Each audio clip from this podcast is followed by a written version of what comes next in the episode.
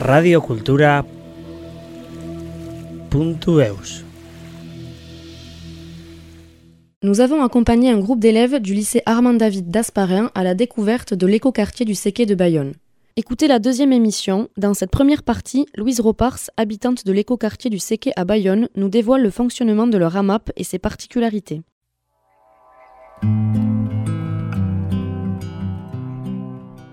Bonjour, nous sommes des élèves de terminale STAV du lycée agricole Armand David à Asparin. Avec nos professeurs d'aménagement et d'informatique, nous avons conçu et participé à la création d'une émission radio sur le thème des écoquartiers. L'organisation de ce projet en partenariat avec Radio Cultura, radio locale, nous permet de mettre en avant la mise en place d'écoquartiers conçus et pensés par les trois piliers de durabilité économique, écologique et sociale. Il s'agit d'un sujet d'actualité face à l'augmentation de la population et le manque de logement. Cela permettrait d'avoir un équilibre avec une construction traditionnelle et le respect de la biodiversité. Nous sommes donc allés à l'écoquartier du Séquet à Bayonne afin de questionner différents acteurs sur ce que représente la vie dans un écoquartier.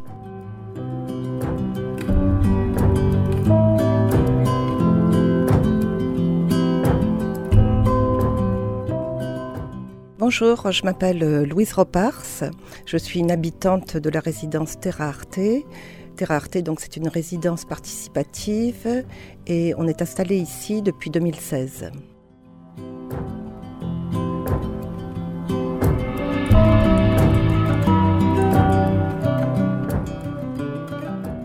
J'habite la résidence Terra Arte, qui est dans l'écoquartier du, du Séquet, à Bayonne Nord. C'est un quartier, on va dire, un peu multigénérationnel, puisqu'il y a euh, un EHPAD euh, et plein de résidences. Il y a aussi une mixité sociale qui a été demandée par la ville de Bayonne.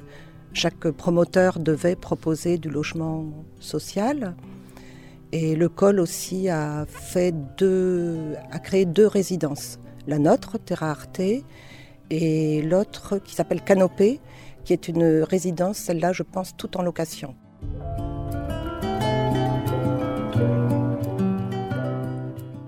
Alors, dans le quartier du Séquet, je ne sais pas si je peux dire que j'ai vraiment un rôle. Mais oui, c'est vrai que je m'en suis peut-être fixé un petit peu. C'est vrai que dès que je suis venue ici, je m'étais dit que j'allais euh, créer une AMAP, puisqu'il n'y en avait pas. Une AMAP, c'est une association pour le maintien de l'agriculture paysanne. Bon, je trouve ça important quoi, de soutenir les petits paysans. Et comme il n'y en avait pas dans ce quartier ici, j'ai décidé donc, euh, avec d'autres, hein, de me lancer avec d'autres et avec le soutien de l'Interamap Pays Basque pour euh, en lancer une dans ce quartier.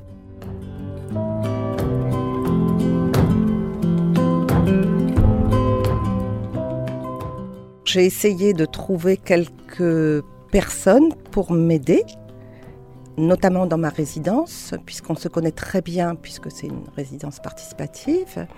Et j'ai demandé le soutien d'Isabelle Capdeville, qui préside l'Interamap Pays Basque. Et elle nous a aidés en nous aidant à organiser des réunions, avant même que la map soit montée. Elle nous a proposé aussi des listes de producteurs euh, qu'on a contactés. Il y en a qui sont venus à certaines réunions. Et on a fait de l'affichage dans le quartier. On a contacté la mairie de Bayonne qui nous ont diffusé donc euh, des petites annonces sur le Bayonne Magazine, sur la page Facebook euh, du quartier, de la maison de, de la maison de quartier.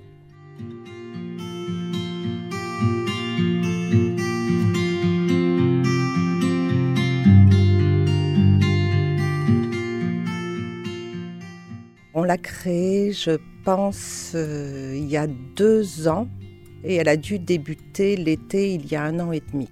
C'est-à-dire qu'il nous a fallu quand même plusieurs mois avant de pouvoir lancer euh, entre le jour de la première réunion et la livraison du premier panier. Ça prend quand même aussi un certain temps. Il faut qu'on aille visiter les fermes pour faire ce qu'on appelle une fermoscopie, c'est-à-dire qu'on pose un certain nombre de questions aux paysans. Combien de terres ils ont, la façon, euh, est-ce qu'ils utilisent des intrants, pas d'intrants, euh, et on visite tout. Et, après, on décide euh, si ça nous convient, on décide si on continue avec eux.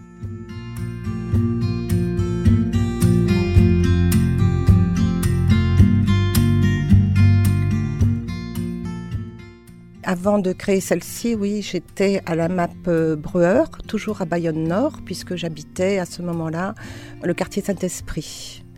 Et la toute première AMAP euh, où je suis allée, c'était Polo Béris. Mais là, j'étais, je n'avais pas de rôle, euh, j'étais en fait consommatrice.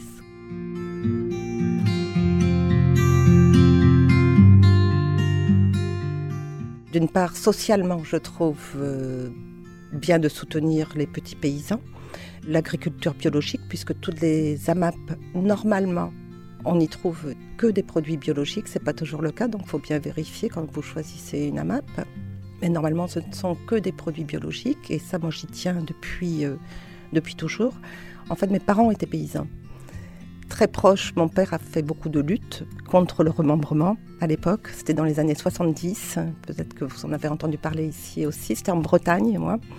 Le remembrement, en fait, c'était euh, l'idée, euh, on peut dire bonne à la base peut-être, qui était de regrouper les, parcelles des terres des paysans qui avaient souvent des fermes très éclatées. Quoi. Ils avaient une parcelle ici, une autre parcelle euh, à un autre endroit. Elles étaient éloignées, leurs parcelles. Ils en avaient un petit peu partout.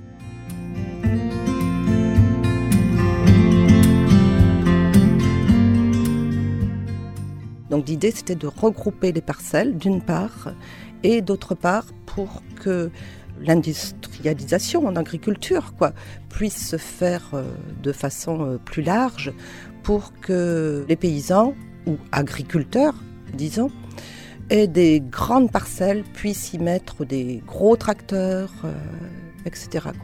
C'était dans la suite de l'industrialisation agricole. Mon père, qui était petit paysan, était farouchement euh, contre ça parce que très vite, ils se sont aperçus en fait que les tout petits paysans, eux, étaient un peu lésés, puisqu'en fait, chaque parcelle était classée suivant une valeur en fonction, est-ce que c'était, je vais prendre des cas extrêmes, euh, entre une prairie humide et euh, une terre à céréales. Bon, évidemment, ce n'était pas le même, le même classement et donc la même valeur. Et pour ces échanges de parcelles, en fait, ils se sont aperçus que les petits paysans souvent étaient lésés parce que des personnes qui étaient bien placées arrivaient à, faire surcoter leurs terres, euh, etc.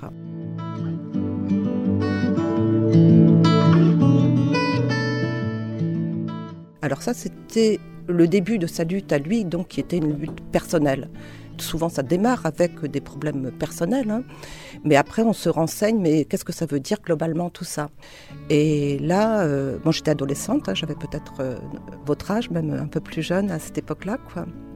Là, en fait, il y avait des groupes dans une autre ville, des groupes écologistes qui ont commencé à venir rencontrer les, paysans quoi, pour leur expliquer quels étaient aussi les autres impacts, quoi, les impacts d'éliminer tous les talus, euh, éliminer euh, toutes les haies pour que ces fameux gros tracteurs là, puissent se déplacer euh, dans les champs.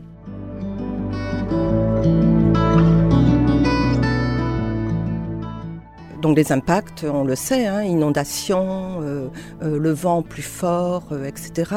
Et on voit aujourd'hui de toute façon qu'après que l'État ait dépensé des fortunes pour supprimer ces talus, supprimer ces haies, eh ben, en ce moment, eh ben, il paye à nouveau pour installer des haies, mais jamais de toute façon on en installera autant, puisque le bocage, c'est-à-dire des petites parcelles entourées de talus, avec des arbres et des taillis dessus, jamais on n'arrivera à recréer autant qu'il n'y en avait euh, à cette époque dans les années 70. Donc c'est ça en fait, vous comprenez, euh, mon engagement personnel auprès des petits paysans, ça a un côté euh, émotionnel aussi, affectif.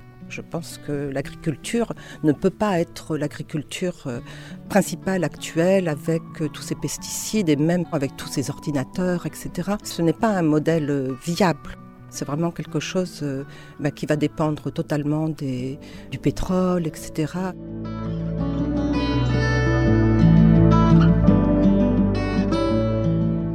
Notre AMAP, c'est une toute petite AMAP, puisque le quartier, euh, c'est un quartier relativement petit, on doit être à peu près 1500 habitants. C'est un quartier excentré, donc ça pose aussi euh, des petits problèmes, quoi. enfin, une difficulté, pas un problème, mais une difficulté supplémentaire. Nous avons commencé, alors pour créer une AMAP, le minimum qu'on doit avoir dans un panier, ce sont les légumes. Nous avons commencé donc avec un producteur et une productrice de légumes qui sont installés euh, à Bidache. Très vite, nous avons trouvé les œufs aussi, un producteur euh, d'œufs qui est à Briscousse.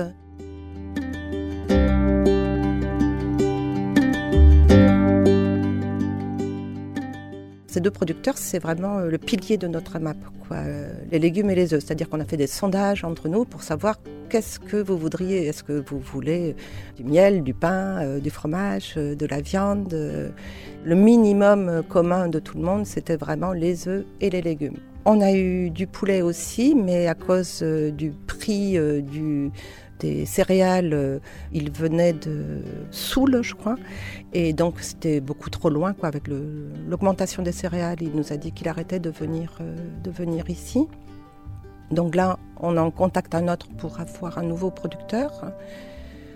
Et on a aussi du veau et du porc. Euh, mais là, le producteur, c'est vrai qu'il ne vient pas jusqu'ici. Normalement, les producteurs viennent hein, dans les AMAP distribuer, c'est eux-mêmes. Hein. Mais en fait, c'est parce qu'il y a une fille qui travaille euh, du côté de Saint-Jean-Pied-de-Port, une fille de la MAP, et c'est elle qui nous ramène la viande.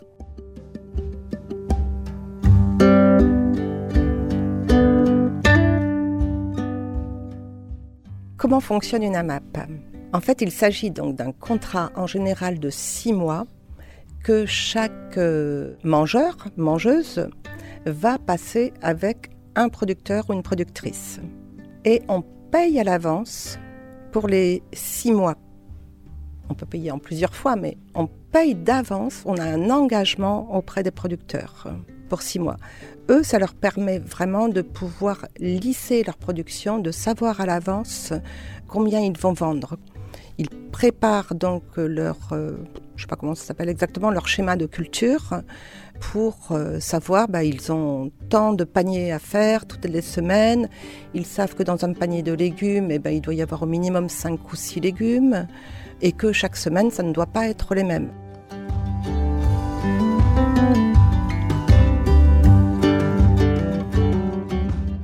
Donc il faut de la variété, donc ils prévoient tout ça à l'avance. Donc le fonctionnement, c'est vraiment celui-là. On ne va pas sur les marchés, quoi, en fait. Donc ici, on a une toute petite AMAP, c'est-à-dire qu'on a 22 paniers. Le maraîcher et la maraîchère viennent avec euh, ce qu'il faut et on installe des tables. Chacun arrive avec son petit cabas, remplit son cabas avec ce qui est marqué sur une liste. Par exemple, euh, bah, des pommes de terre, des poireaux, du chou, des carottes, des oignons. Ça, c'est pour l'hiver. Et pour l'été, c'est les légumes ratatouille. Les tomates, euh, les poivrons, les piments, euh, les aubergines.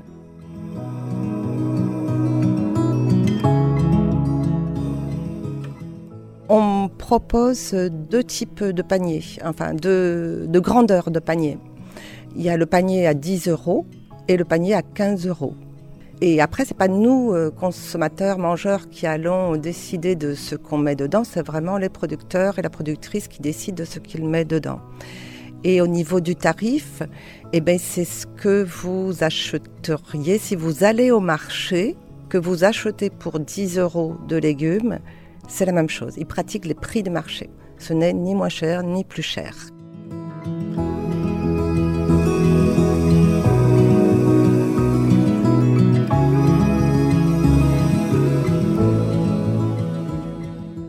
Peuvent venir bien sûr de l'extérieur, mais je sais que si j'ai un contact qui m'appelle pour me demander des renseignements, etc.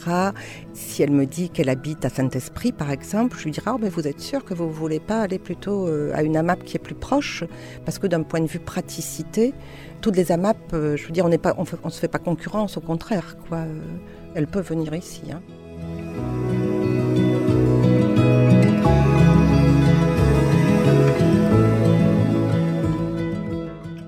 On a 22 euh, ou peut-être 25 adhérents. Alors il y en a beaucoup de notre résidence euh, Terra Arte, comme dans beaucoup d'activités du quartier d'ailleurs, puisque cette résidence, qui est une résidence participative, euh, a donné euh, l'habitude aux habitants de vivre ici, de faire des actions. On a une relation à l'autre, à la citoyenneté, qui est en fait peut-être un peu différente par rapport à d'autres résidences où bien souvent les gens ne se connaissent pas du tout, etc. Ici, les gens ont l'habitude de, quand ils voient un nouveau truc euh, qui a été euh, créé dans le quartier, comme par exemple le marché, eh ben, euh, on y va de nous-mêmes, quoi, parce qu'on fait, on a envie de faire vivre le quartier, quoi, et que ce soit pas seulement une cité dortoir.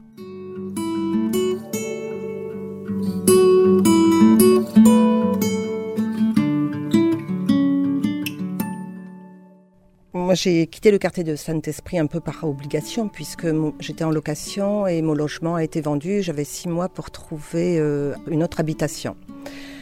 J'ai commencé à visiter d'autres euh, résidences et je revenais complètement déprimée à chaque fois. Là, je savais parce que j'avais une copine qui était sur le projet euh, de l'habitat participatif de Terra Arte, créé par le COL.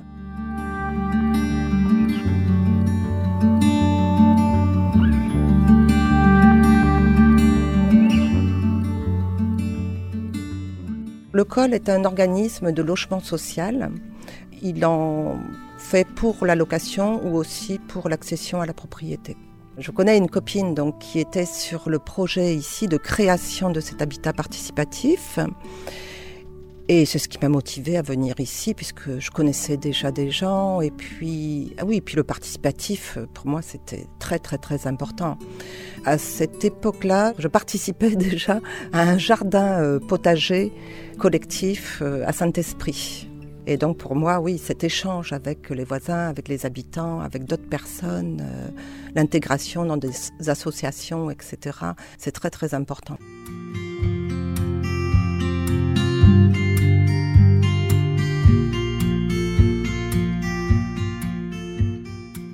Nous remercions Louise Ropard de nous avoir partagé son expérience en tant qu'habitante du quartier, initiatrice de la création de la map du Séquet.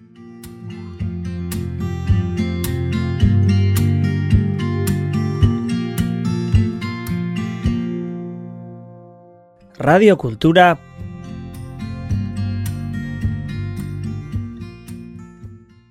Punto